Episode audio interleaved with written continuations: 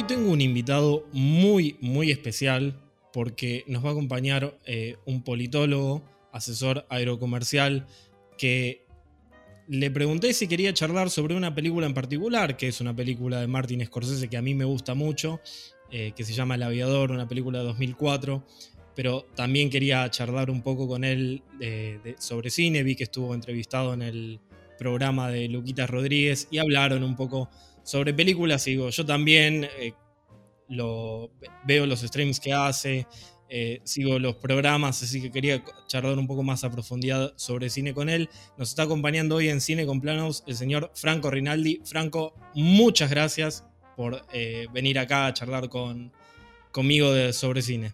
Hola Pablo, gracias a vos por invitarme. Muchas gracias, placer. Vi que estuviste con Luquitas Rodríguez y mencionaste que Million Dollar Baby era una de tus películas favoritas, o que por lo menos que te había gustado mucho de Clint Eastwood. Sí, te diría que es, pues, es de las que más me gustan de, de Clint Eastwood. Eh, hace poco vi también, que no la había visto nunca, Jersey Boys. Y sabes que me gustó mucho El también. musical. Sí, sí, claro. Que está, eh, está- es por la de Frankie Valli, ¿no? La película de, sobre la historia de Frankie Valli. Que es algo que a mí me gusta mucho cómo hace. Digamos, viste que eh, Clint Eastwood tiene varias películas que toma, toma historias reales y las convierte en grandes historias del cine. Estoy pensando lo de los tres, este, los tres este, Marines que intervienen y evitan una catástrofe en un tren de París. Eh, estoy pensando en, el, en American Sniper. Eh, estoy pensando, no sé, en el personaje inspirado de la mula. Eh, estoy pensando en, en, el, en la última, ¿no? De Clint Eastwood, la del, la del pibe que intervino evitando también una cantidad de muertos probablemente mucho mayor en, en el atentado a los Juegos Olímpicos de, de Atlanta. Richard Jewell, no me acordaba el, el nombre. de- Qué linda película. Muy linda película, esa la fui a ver en el cine. Creo que fue lo último que vi en el cine antes de que empiece la pandemia. La famosa, la llamada pandemia. Antes de la llamada pandemia fue lo último que viste. Bueno, un peliculón Lo de. último que vi en el cine, sí. En el cine fue, fui, ahí, fui ahí al Village Recoleta, y creo que fue lo último que vi en el cine.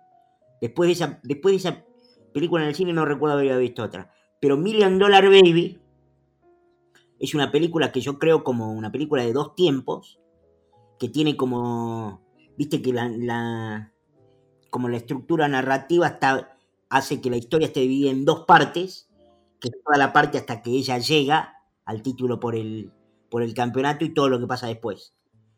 Y me parece que hay dos miradas incluso de, te diría hasta de lo humano en la película que me...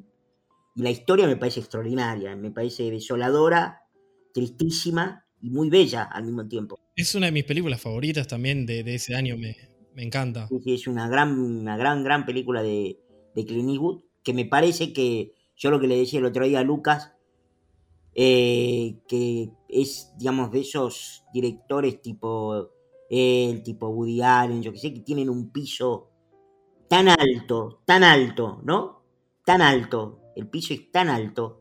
Son parte fundamental de la historia del cine. O sea, eh, Sí, sí, sí, sí. película que hacen merece, o sea, ser vista. Vos mencionaste American Sniper, que acá en Argentina se llamó francotirador. Yo siempre, esto lo cuento, lo, lo conté un par de veces acá en el podcast.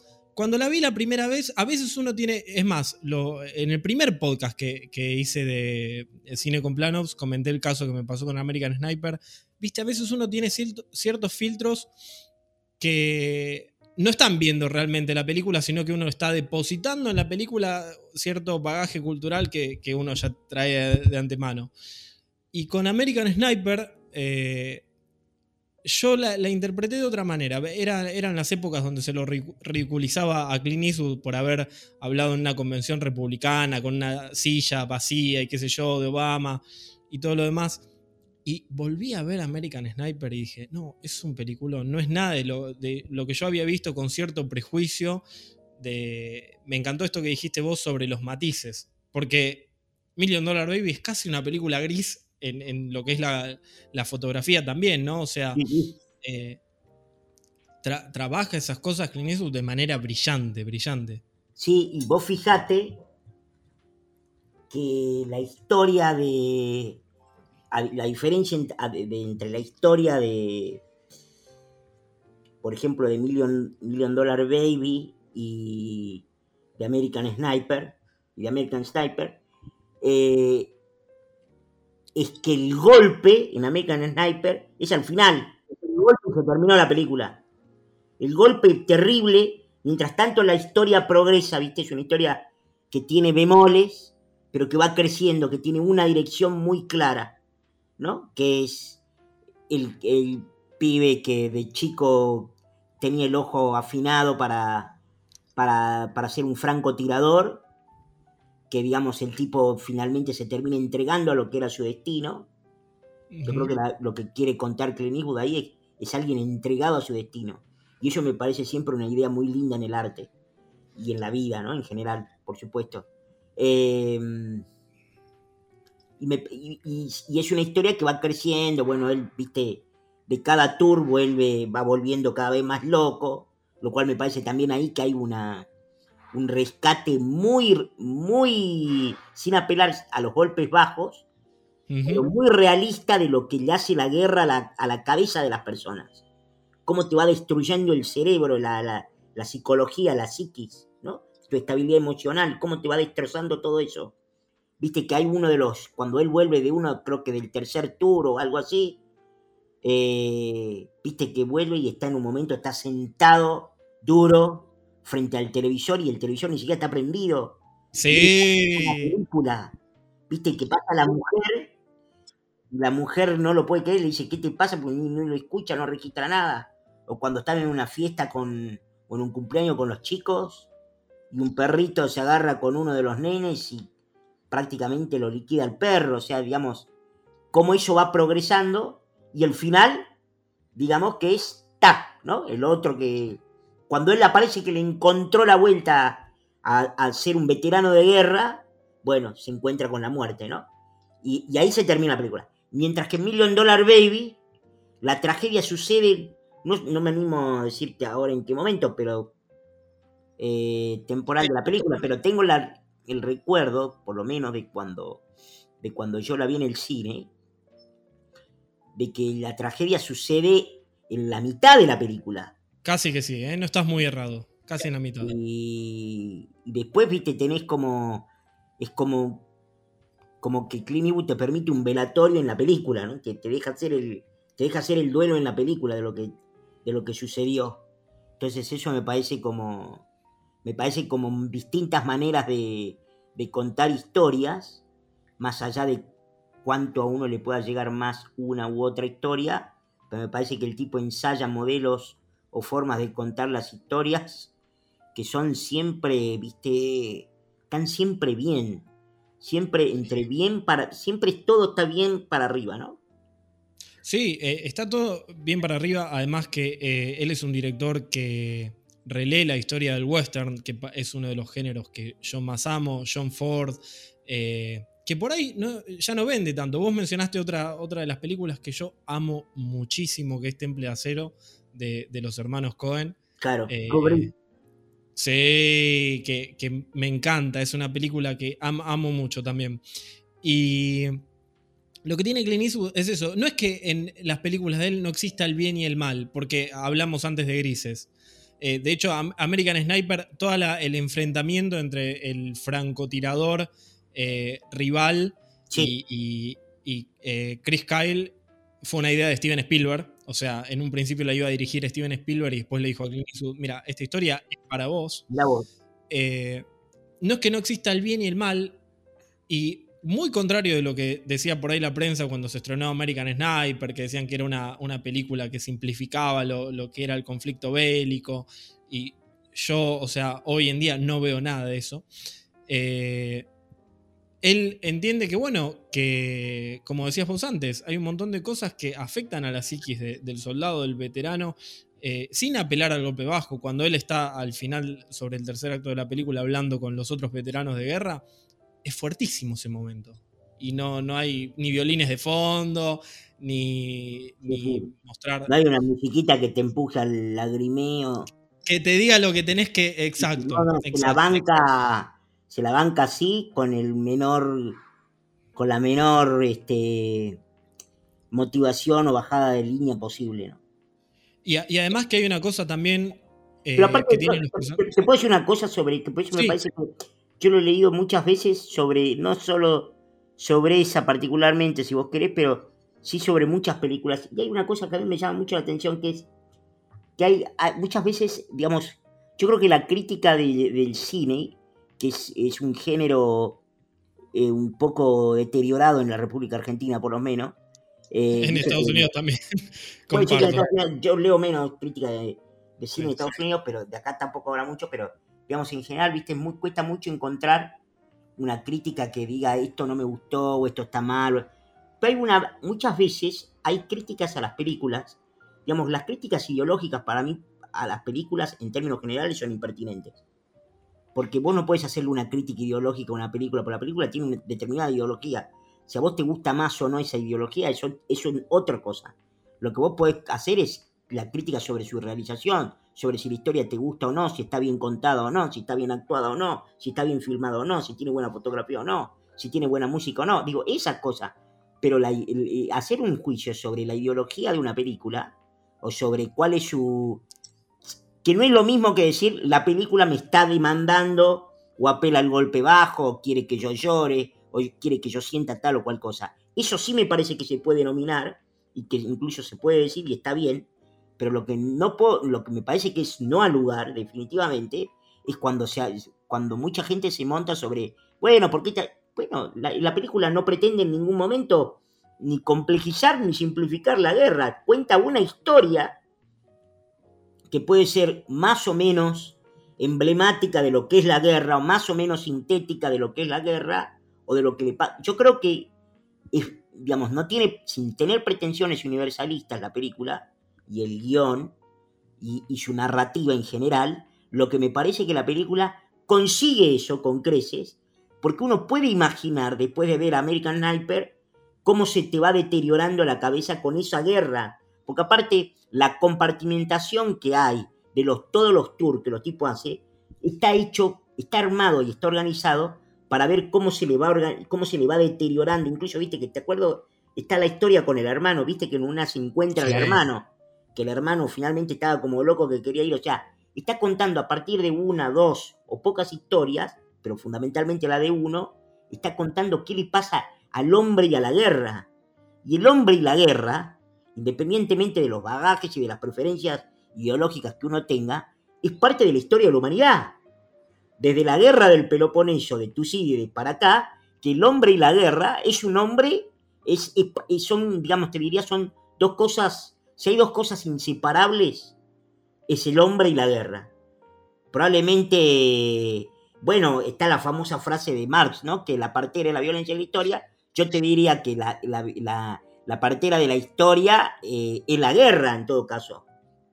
Eh, y el hombre y el hombre y su desarrollo en términos de conducta, de cultura, de tecnología, de desarrollos tecnológicos, médicos, científicos, está, es inseparable de la guerra.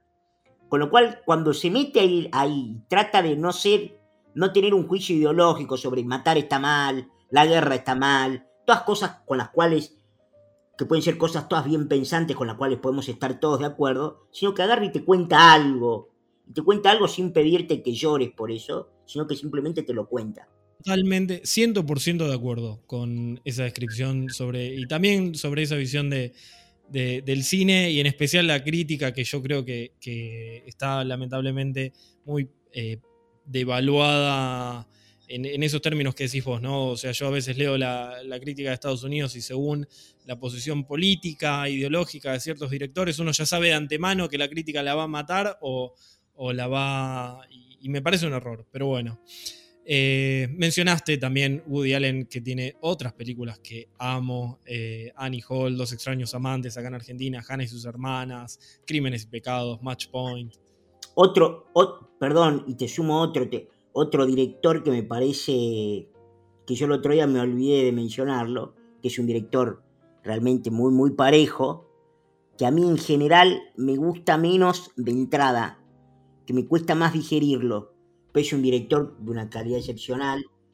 Yo creo que equívocamente no reconocido en la entrega de los premios Oscar 2020 con una película que para mí es un peliculón, que es hace una vez en América, que es Tarantino. Tarantino me parece que tiene niveles extraordinarios siempre, siempre de muy bien para arriba y bueno. Son todas extraordinarias, ¿eh? todas, la verdad que sí. Eh, esta Once Upon a Time in Hollywood o había una vez eh, en Hollywood que en Hollywood es en América no perdón que Pero en América es otro peliculón de Sergio Leone increíble. Es otro peliculón es increíble. Eh, pero Tarantino tiene a mí me gustan tanto tanto o sea Pulp Fiction eh, Bastardo sin Gloria Django sin cadenas todas, eh, o sea, Jackie Brown, la música, pero además que el, tipo no tiene miedo, no sé, nunca siento que el cine... Perros de la calle. Perros de la calle, nunca lo siento encorsetado al cine de Tarantino, o sea...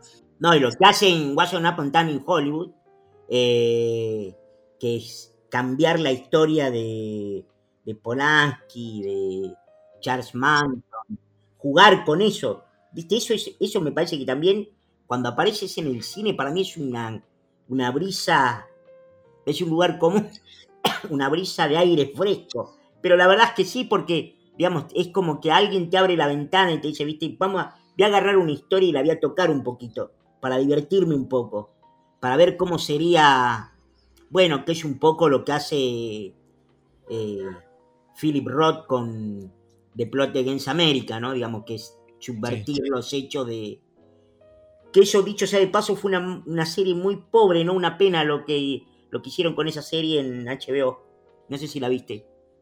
Vi, vi un poco. Eh, yo no está basado sobre, el, sobre el libro de Philip Roth. Sí, sí, estoy enterado, pero. ¿no? Eh, sí, yo no, no, soy mucho de ver series, en ese caso, o sea, como no, me, no me enganchó, no, no puedo opinar de, del todo porque continúe. Eh, pero sí, o sea, yo creo que lo que tienen, incluso muchos autores, eh, a la hora de sentarse y escribir, que no lo noto en Tarantino, creo que lo hacen con miedo. O sea, y no lo hacen tampoco algunos que ya tienen una trayectoria que no les importa como eh, Clint Eastwood, ¿no? O sea, puede hacer la película que quiera, sobre el tema que quiera, o Steven Spielberg. Eh, están más allá. Una chiquita, una historia grande, ¿no? Y sobre el tema que quieran y hacer dialogar a los personajes como ellos quieran. O sea, eso es lo que a mí me, les valoro y no veo tanto en algunos cineastas por ahí más jóvenes que... Toda la saga de Clint Eastwood, de, toda la saga de, de Harry es extraordinaria. El otro, día, el otro día, no hace mucho, hace poco vi, pues encontré que estaba, creo que acá se llama, creo que acá la tradujeron Impacto Profundo sí, Sudden Impact. Sí, Sudden Impact. Y es extraordinaria, es, es una película. Y vos sabés que esto que nosotros estamos hablando y las estamos eh, ponderando, cuando se estrenó no era tan así. O sea, lamentablemente, viste, esta cuestión que vos antes mencionaste, los Oscar y estas instituciones que dicen, bueno, este cine sí y este cine no es tan sofisticado. Y pasa mucho con el western y pasó con muchas películas, con toda la saga de Harry el Sucio, por ejemplo, que tiene que pasar el tiempo y después se las reconsidera y se les dice, che, estas películas son grandes películas, o sea, son inteligentísimas, eh, conversan con las películas y autores anteriores, eh, son muy conscientes del lugar donde están paradas. No, no, me encantan. Y hay una más de 2004 que es, yo diría, el gran tema de esta charla en el podcast, que es de otro, para mí, otro genio del cine. Nombramos a Clint Eastwood, nombramos a Woody Allen, nombramos a Quentin Tarantino y Martin Scorsese. Es otro director que a mí me parece increíble, o sea, uno, de mis directores favoritos eh, de todos los tiempos. Y en 2004 hizo otra película que casualmente eh, fue una de las más este, comentadas y que compitió en los Oscars ahí cabeza a cabeza, dentro de lo que es el circo de, la institución, del Oscar y todo eso, pero con Million Dollar Baby, que finalmente ganó, que fue El Aviador. Ah, ¿el, Aviador pierde con Million Dollar Baby? Pierde con Million Dollar Baby, pero en la ceremonia se dividen. ¿Por película? Sí, se dividieron los premios. Million Dollar Baby ganó cuatro y El Aviador ganó cinco. Y y eh, hasta último momento, o sea, era cuál de las dos este, iba a, ganar. Bueno, a mí, a mí el, aviador me encantó. Me encanta, la, me encanta primero, me encanta Scorsese. Me encanta en general también creo que es un, director que hace películas todas muy parejas. Eh, la última, que, bueno, de Irishman, me parece un peliculón me parece un peliculón. De Departed me parece un peliculón. Increíbles. Hay una película que me acuerdo haber visto, eh, vos sabés, en, los cines cuando tenía cine eh, Galerías Pacífico, eh, en la capital federal, en Buenos Aires, que se llamaba, creo que acá la habían traducido Ojos de Serpiente. Snake Eyes, sí. Con Nicolas Cage. Con Nicolas Cage, que es una película en donde todo arranca, digamos, una película donde hay un, un fraude, digamos, en una pelea de boxeo. Perdón que te interrumpo. Eh, Snake Eyes es de otro grandísimo director que es Brian De Palma, ¿eh? que es... De Palma, perdón, no es Scorsese, perdón, tienes razón. es Brian De Palma. Te pido mil disculpas. No, no, no, está muy bien.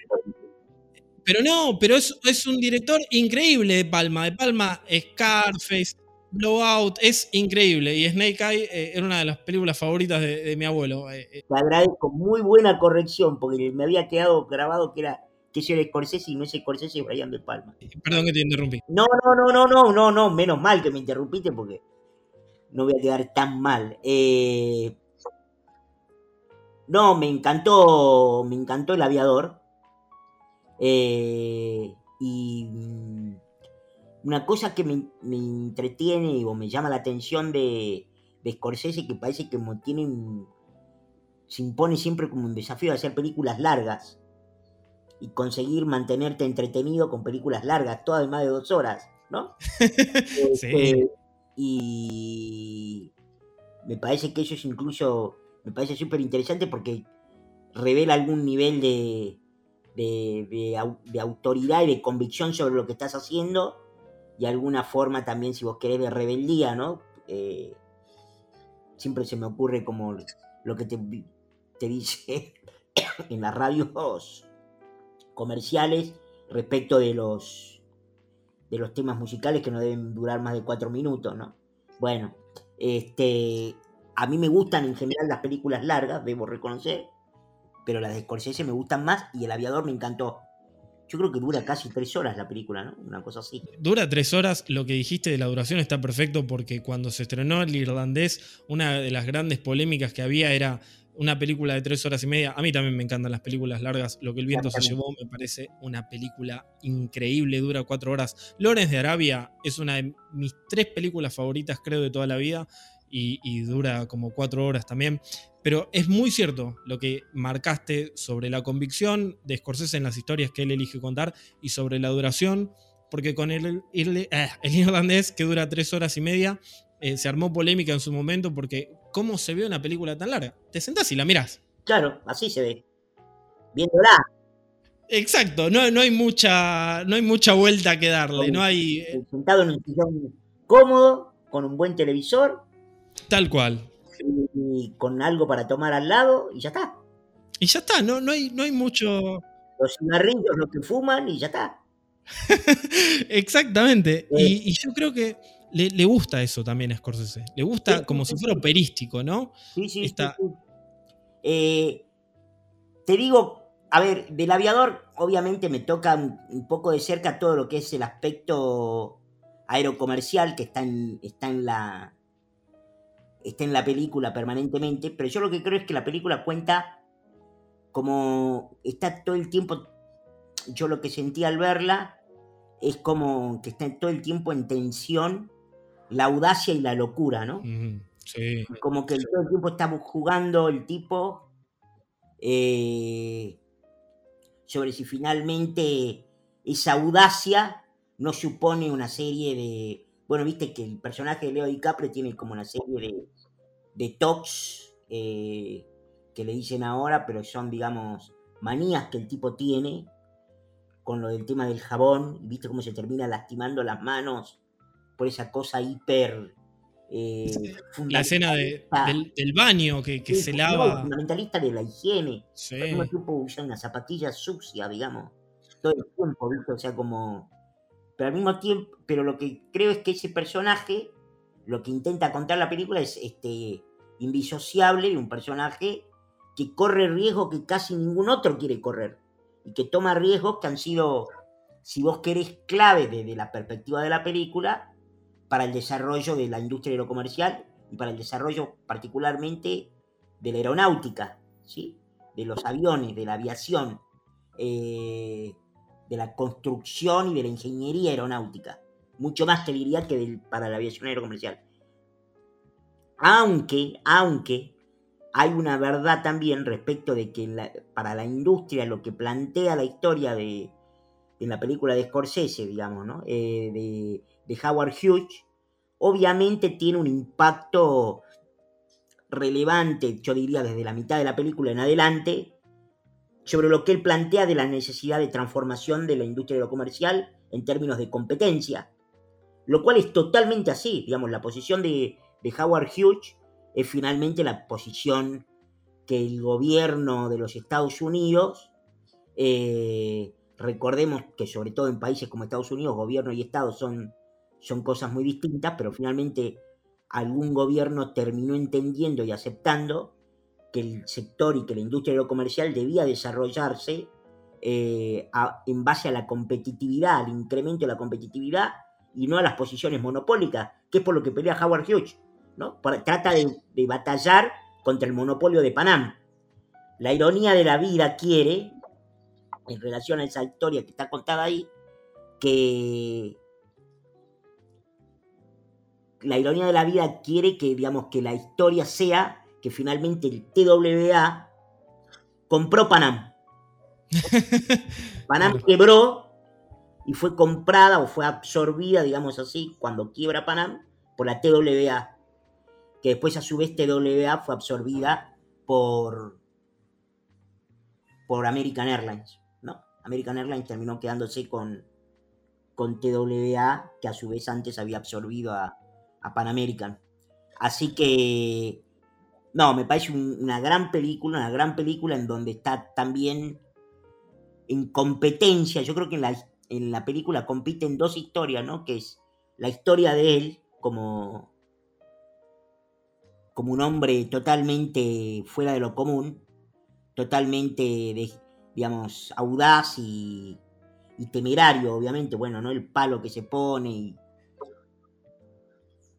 eh, y un tipo, digamos, desobediente, ¿no? Lo que un poco te enseña la película o el carácter de, de, Howard Hughes, como está retratado en la película, es que la desobediencia es la piedra angular para poder obtener grandes conquistas, digamos, ¿no? La rebeldía, la desobediencia, la audacia, la capacidad innovadora, la, el animarse siempre a más.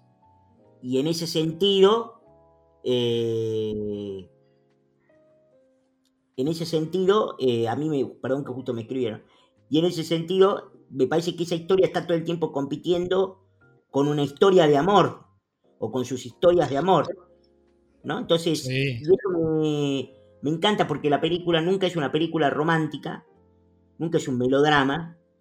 Eh, él tiene un tremendo problema con las mujeres, amorosa, pero, pero digamos es un hombre que tiene compartido o dividido el tiempo entre el amor y, y sus proyectos personales que son también irrenunciables, ¿no?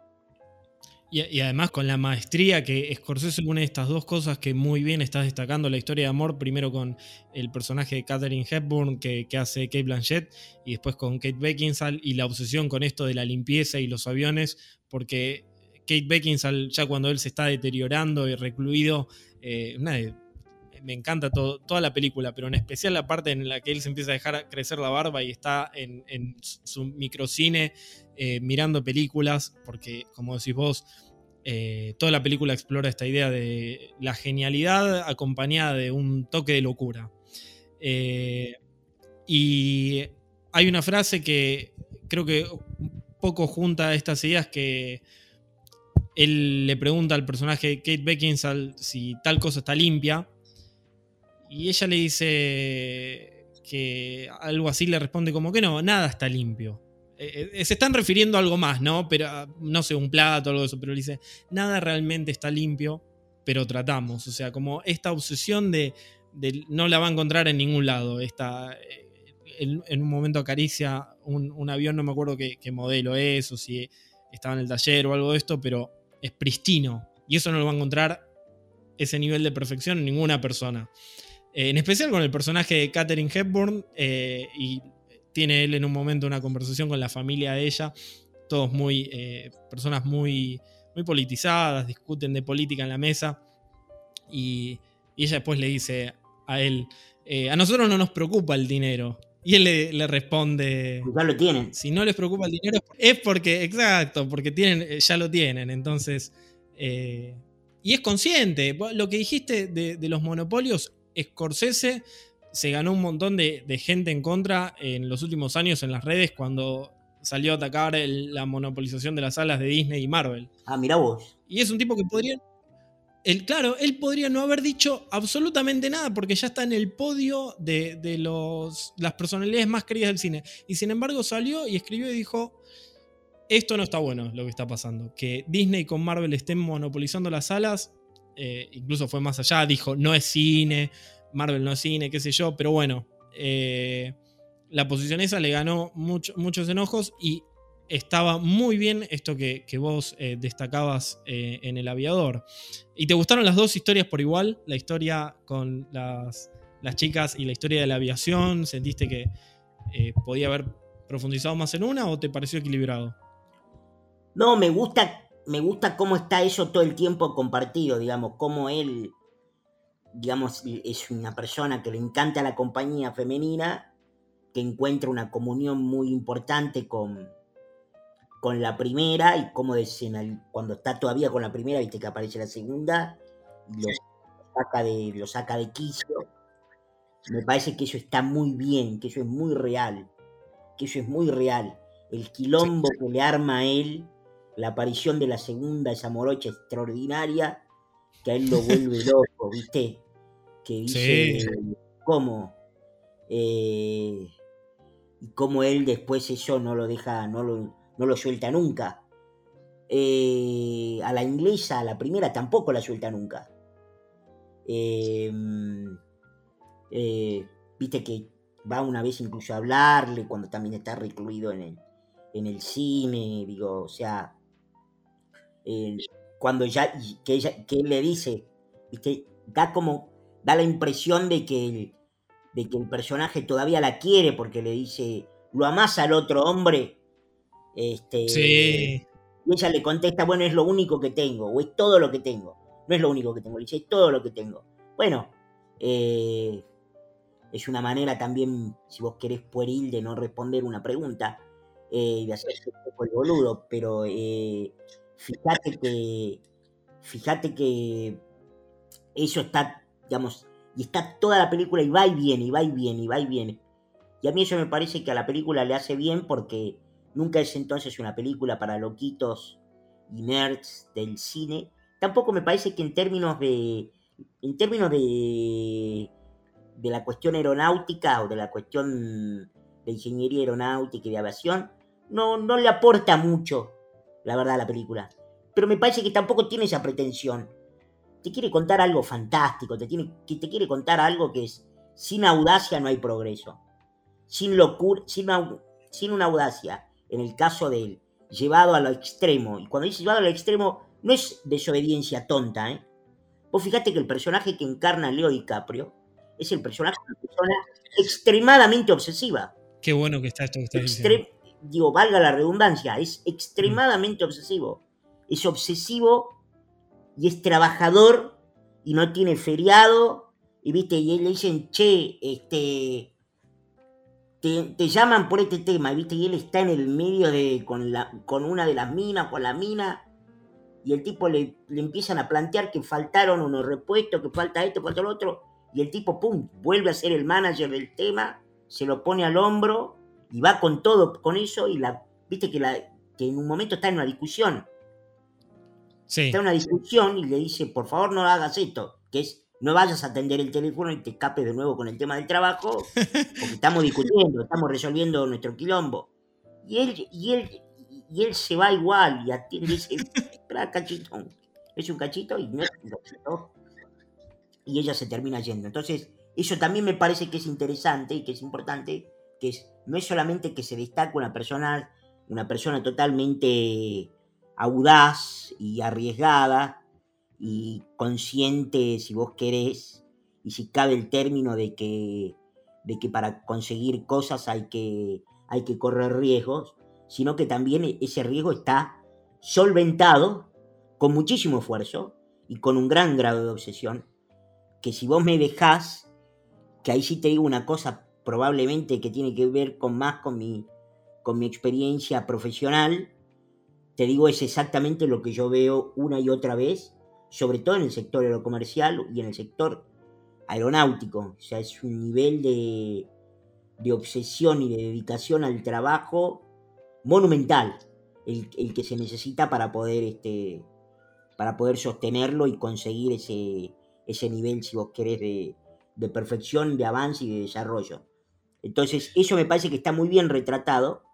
No pretende hacer como un gran aporte, por ejemplo, el avión sobre el agua que despega, que tiene seis motores de cada lado, cinco motores de cada... Ese avión no existe, es un avión imaginario, pero está muy bien porque, digamos, yo creo que lo que ahí trata de, otra vez, como de... Es una metáfora, creo yo, de que, de que ese avión grande, grande, grande, grande, y que nadie pensaba que iba a volar, él consigue que vuele, y eso es buena parte de la... Si vos querés, es buena parte de una síntesis de la de la historia de la industria aeronáutica. Así que eso me parece que está muy bien. Me parece que, insisto, las dos cosas compiten con mucho. con mucha destreza para, y habilidad narrativa y con mucho equilibrio, en el mejor sentido de la palabra. Tal vez otro, esto es interesante porque quien quería filmar esta historia eh, pero le ganó Scorsese, pero para la misma época tenía muchas ganas. Es alguien que disfruta mucho de, la aviación y yo creo que se nota en su película eh, que es, o Dunkirk, que es eh, Christopher Nolan. Christopher Nolan quería contar la, historia del aviador de Howard Hughes. él es fan de, la aeronáutica. Tiene. de las tres historias, mi favorita es la del piloto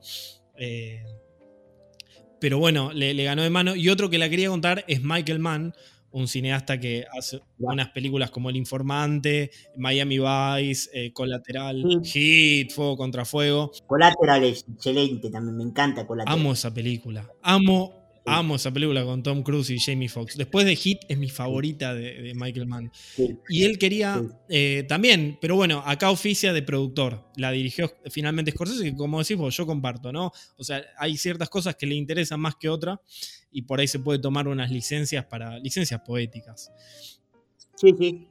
Pero eh, me, alegro que compartimos eh, la, el, afecto, si se puede decir de alguna manera, por el aviador y por Million Dollar Baby, incluso también por los autores que mencionamos antes, los Cohen, Temple Acero y, lo demás. No, no, la, eh, Man, De Palma. Sí, es verdad, todos los autores que mencionamos, mencionamos todos directores que a mí me parecen eh, increíbles. incluso, mira, de Nolan, que la última no me convenció, Tenet, pero le rescato tantas cosas positivas, o sea es, es, un obsesivo que, se nota, en el buen sentido lo digo, metódico, se lo nota metódico, se nota que está buscando siempre eh, maneras de, crear un espectáculo nuevo y, nada, todos estos que mencionamos, todos directores que yo pienso en las películas, siempre me pasa lo mismo con los invitados en el podcast. Los escucho hablar y me dan ganas de, cuando termino, de ponerme a ver todas las películas que estamos hablando.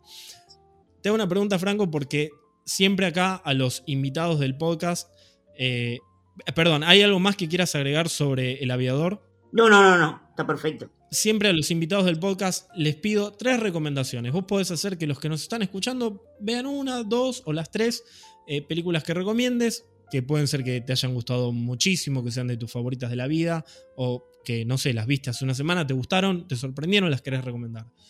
¿Cuáles serían?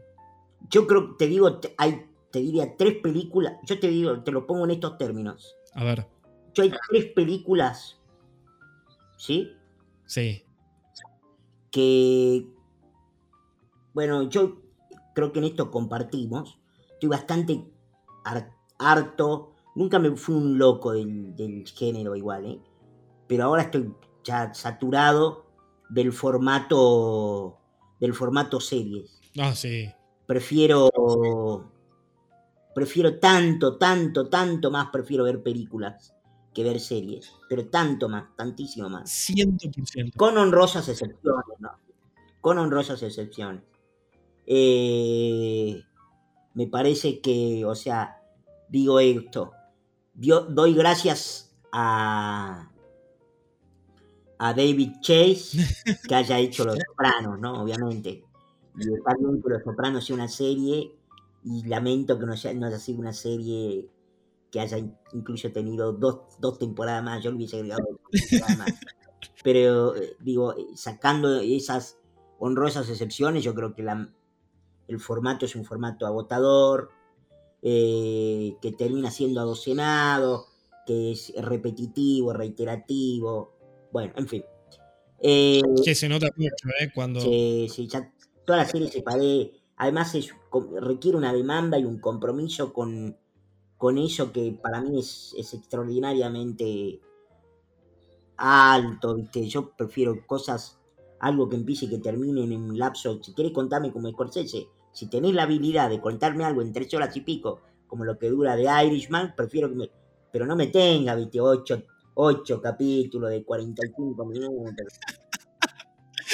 Eh, entonces, a mí muchas veces lo que me pasa con, con películas cuando no encuentro algo bueno o nuevo que me interese, eh, yo aprendí, viste, de, de como enseña Borges. Borges decía siempre que si uno agarraba un libro y lo empezaba a leer y el libro no te gustaba, había que dejarlo. Eh, hay que tomarlo como de quien venía, ¿no? Eh, Borges era un gran lector y leía mucho y tenía mucha voluntad y capacidad de lectura yo diría eso, traten de no aplicarlo hoy para, para los que leen. Y yo creo que siempre hay que darle un poco de oportunidad a lo que uno lee y, hacer un poco un esfuerzo, si vos querés. Pero también es cierto que me parece que no hay que perder el tiempo en cosas que a uno no le gustan, que no le generan ningún placer, ninguna, ninguna emoción, ningún interés.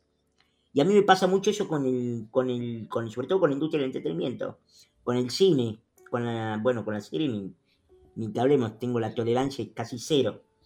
Pero entonces cuando no encuentro qué ver, te digo, te pongo en, en estos términos, las, las películas que yo vuelvo a ver, invariablemente, en el caso de que no encuentre qué ver. Yo te digo, hay tres películas que a mí siempre me hacen muy feliz, o te diría más, tres películas que si las encuentro en el zapping, las dejo.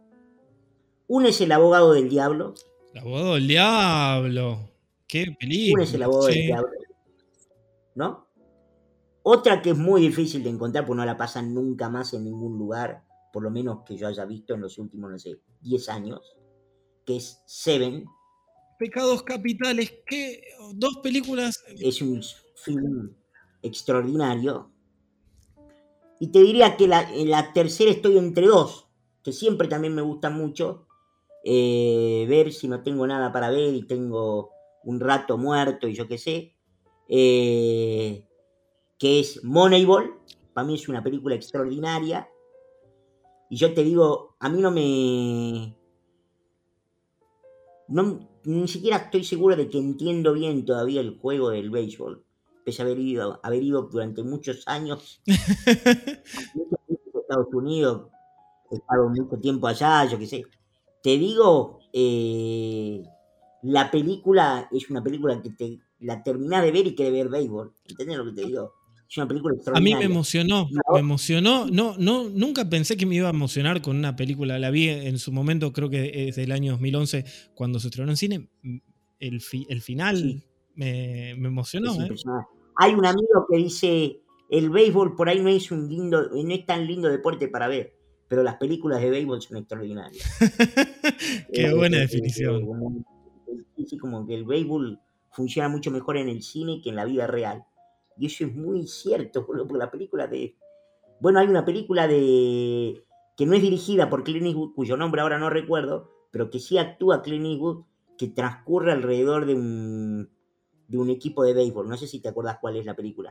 Sí, eh, no la dirige, él trabaja con Amy Adams. Exactamente, esa película. No me acuerdo el nombre. Justin Timberlake, no me puedo acordar tampoco el nombre, pero es una película, a mí me gustó. sí, sí, bueno, pero viste, ahí también funciona muy bien el, medio ambiente del, del, béisbol, aun si no te gusta el béisbol, aun si no tenés ningún interés en el béisbol, que yo creo que es un poco lo que nos pasa a la mayoría aquí en, en estas latitudes.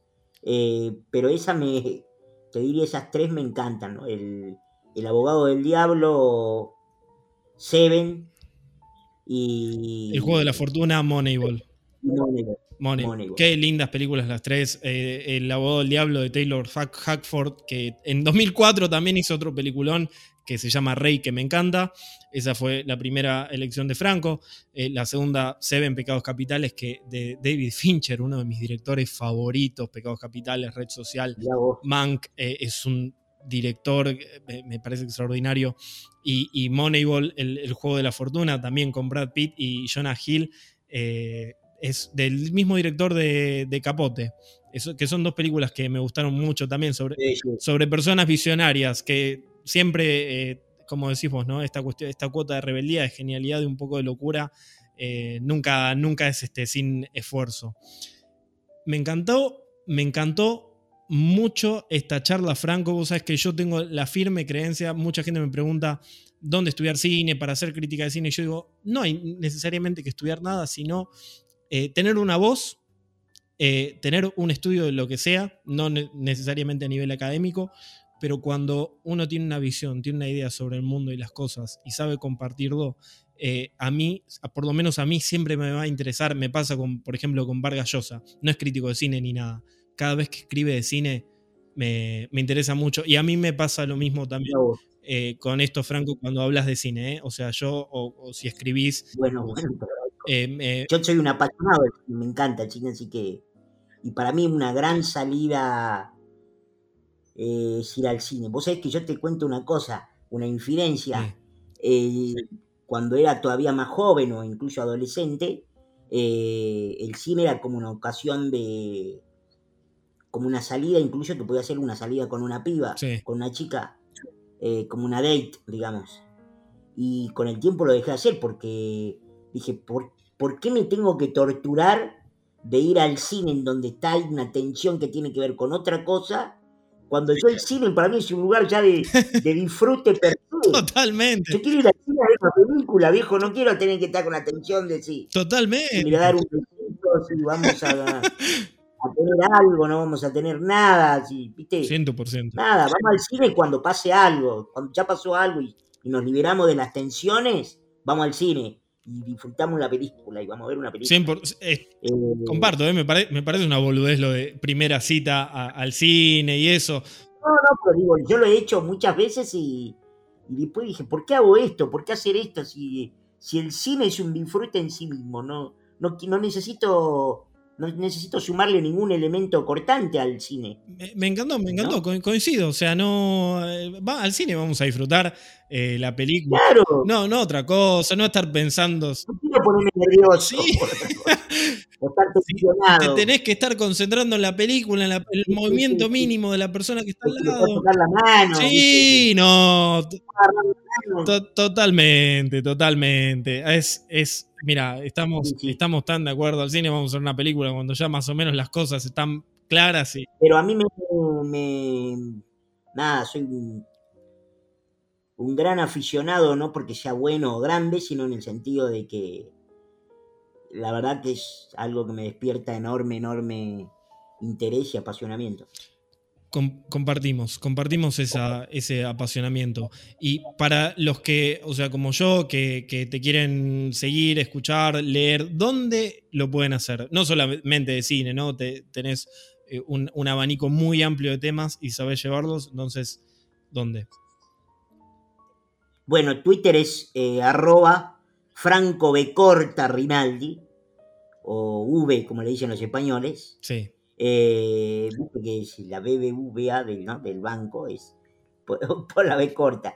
Franco B. Rinaldi es este mi Twitter y después este nada, tengo hago un streaming, estoy en Twitch, en, en YouTube y en Periscope, que todavía mantiene la cuenta abierta, pese a que habían anunciado que cerraban el 31 de marzo, eh, en donde hacemos un segmento que se llama, un streaming que se llama Un Café con Franco, o un whisky con Franco alternativamente, dependiendo del horario que sea.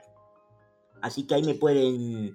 Y hay una cuenta de Instagram que tenemos que es Un Café con Franco, que también es una cuenta abierta, donde yo voy subiendo fotos. La tengo que, le tengo que dar un poquito más de bolilla, pero bueno, la pyme, la pyme está creciendo todavía.